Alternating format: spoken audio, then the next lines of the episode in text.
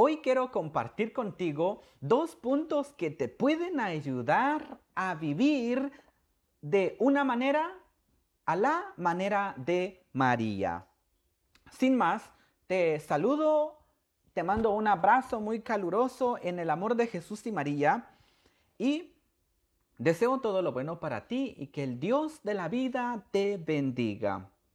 Así que sin más, vamos a entrar a este pequeño tema que he preparado para cada uno de nosotros. La virginidad de María. Aclaro. Vamos a hablar un poco de la virginidad de María, pero no como dogma de fe. ¿Recuerdan ustedes que uno de los dogmas de la Iglesia Católica es la perpetua virginidad de María? María fue virgen antes durante y después del parto.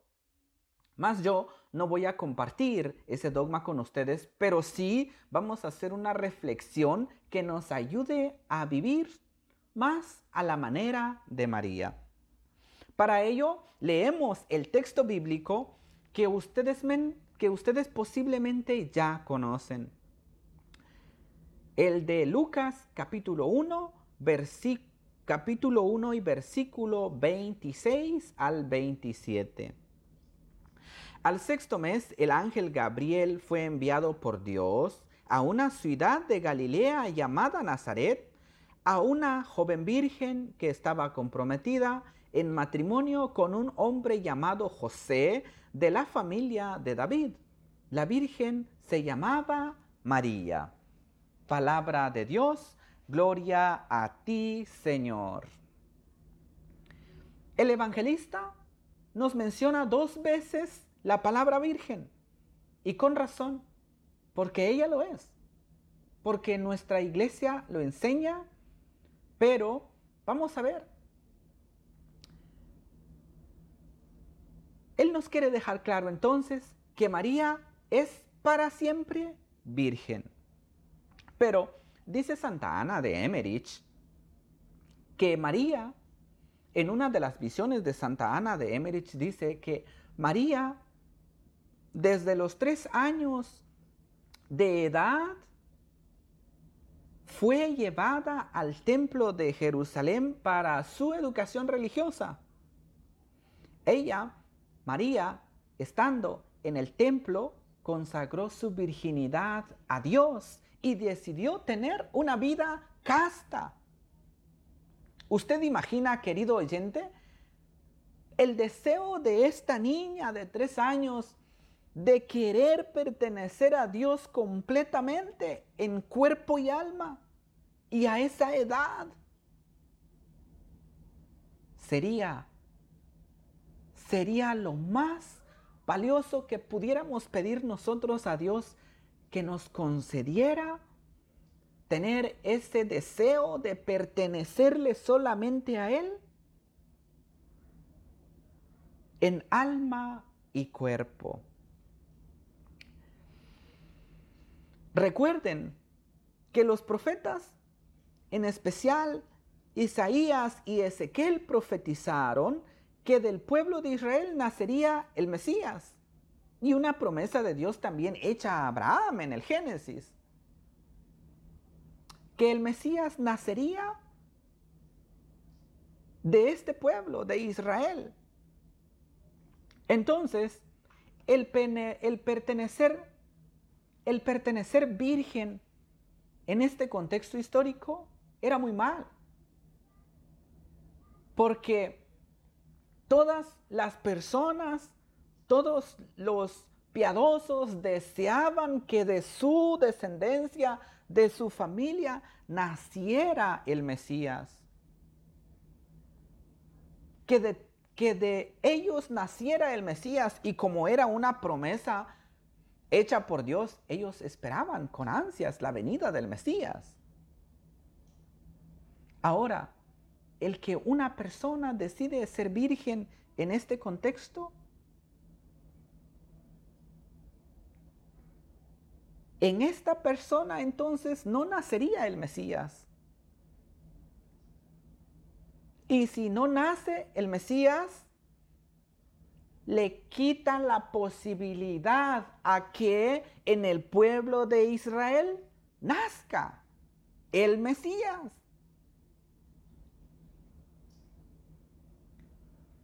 Y María decide vivir en contracorriente. Porque los de su tiempo, los de su tiempo querían que naciera el Mesías. Se casaban y esperaban con ansias a el Mesías prometido. Pero María decide vivir en contracorriente y consagra su, su, virginidad a Dios a los tres años de edad. Ese deseo de pertenecer a Dios en cuerpo y alma de María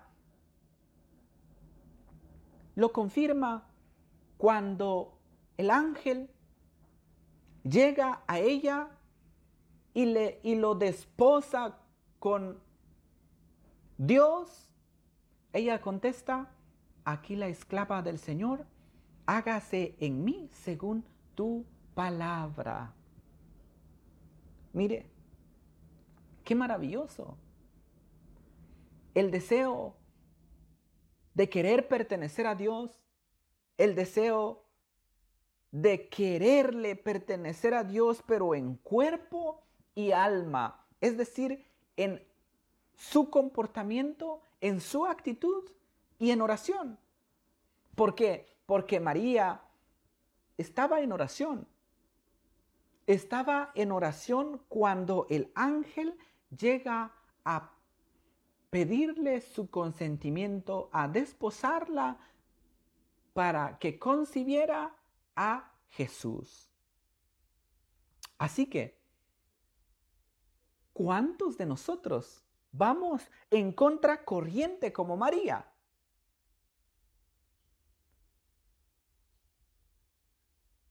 ¿Cuántos de nosotros vivimos como ella?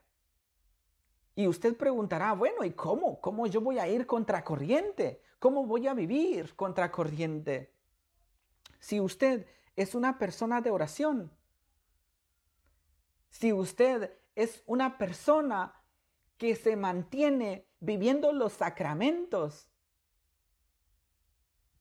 y ve, y ve usted que en su casa, su familia es incapaz de ser felices, de gritar de alegría, de sonreír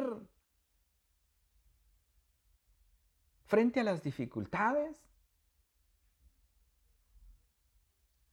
de enfrentar las dificultades con sabiduría. Si los hijos son desobedientes y usted se pregunta,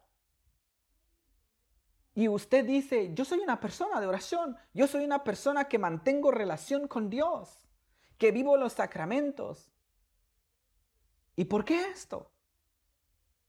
Ah, es tiempo de ir contra corriente a la manera de María. Usted tiene la fuerza de Dios. Usted tiene el Espíritu de Dios. Eso lo recibió usted en el bautismo. Ahora, busque una estrategia.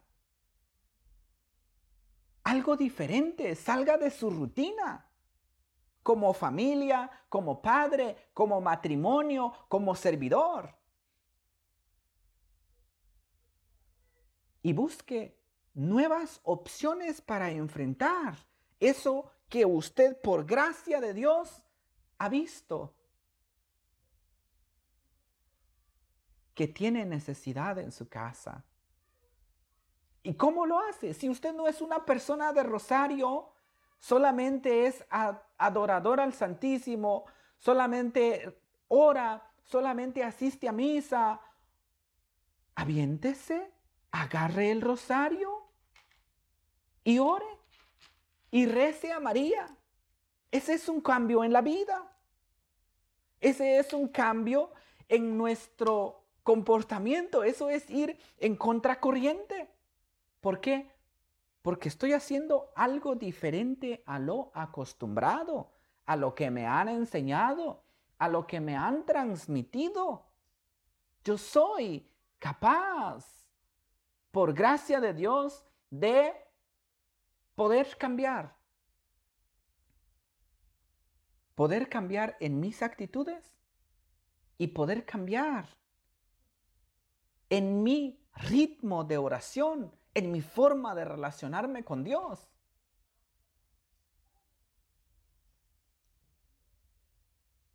Este es lo que María hizo. Este es lo que María hizo y Dios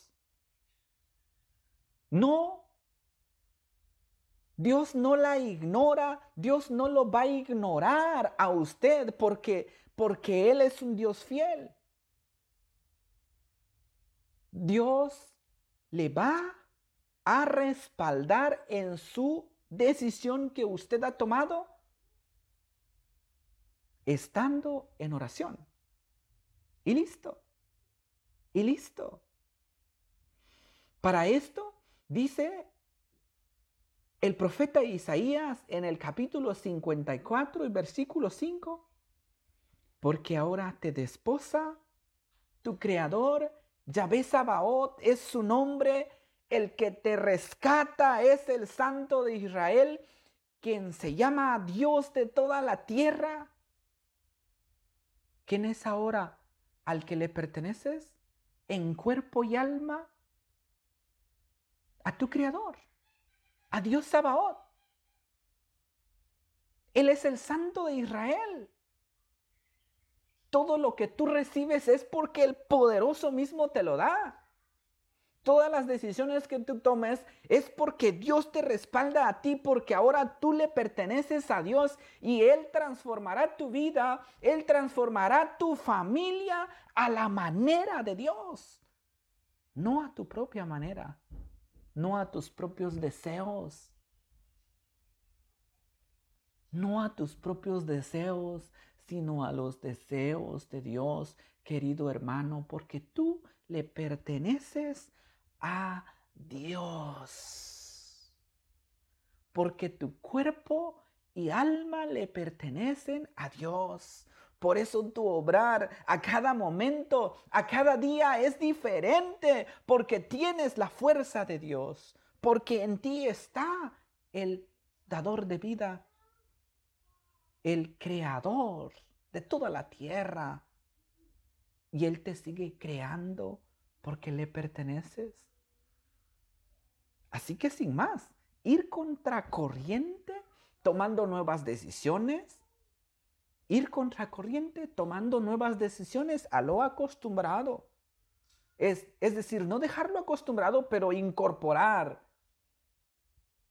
Incorporar nuevas decisiones incorporar nuevas decisiones. Si eso no funciona, busca otra forma, otro método. No te estanques. No todo está acabado.